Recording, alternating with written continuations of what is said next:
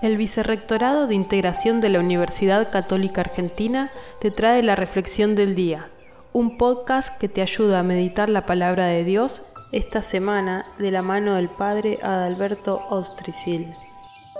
Este miércoles, en el pasaje del Evangelio de San Lucas, el Evangelio de la misericordia, el Evangelio del perdón, Pese a las dificultades, Jesús continúa su camino enseñando al pueblo, recorriendo las ciudades, anunciando la buena noticia del Padre.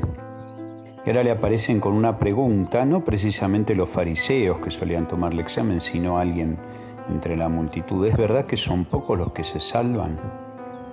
Y me parece que es bueno evaluar cómo cómo está nuestro corazón en ese sentido, nuestro corazón especialmente orante, cuántos rostros tenemos presentes en nuestra oración de intercesión, porque la voluntad del Señor, como dice San Pablo en una de sus cartas, es que todos se salven y lleguen al conocimiento de la verdad.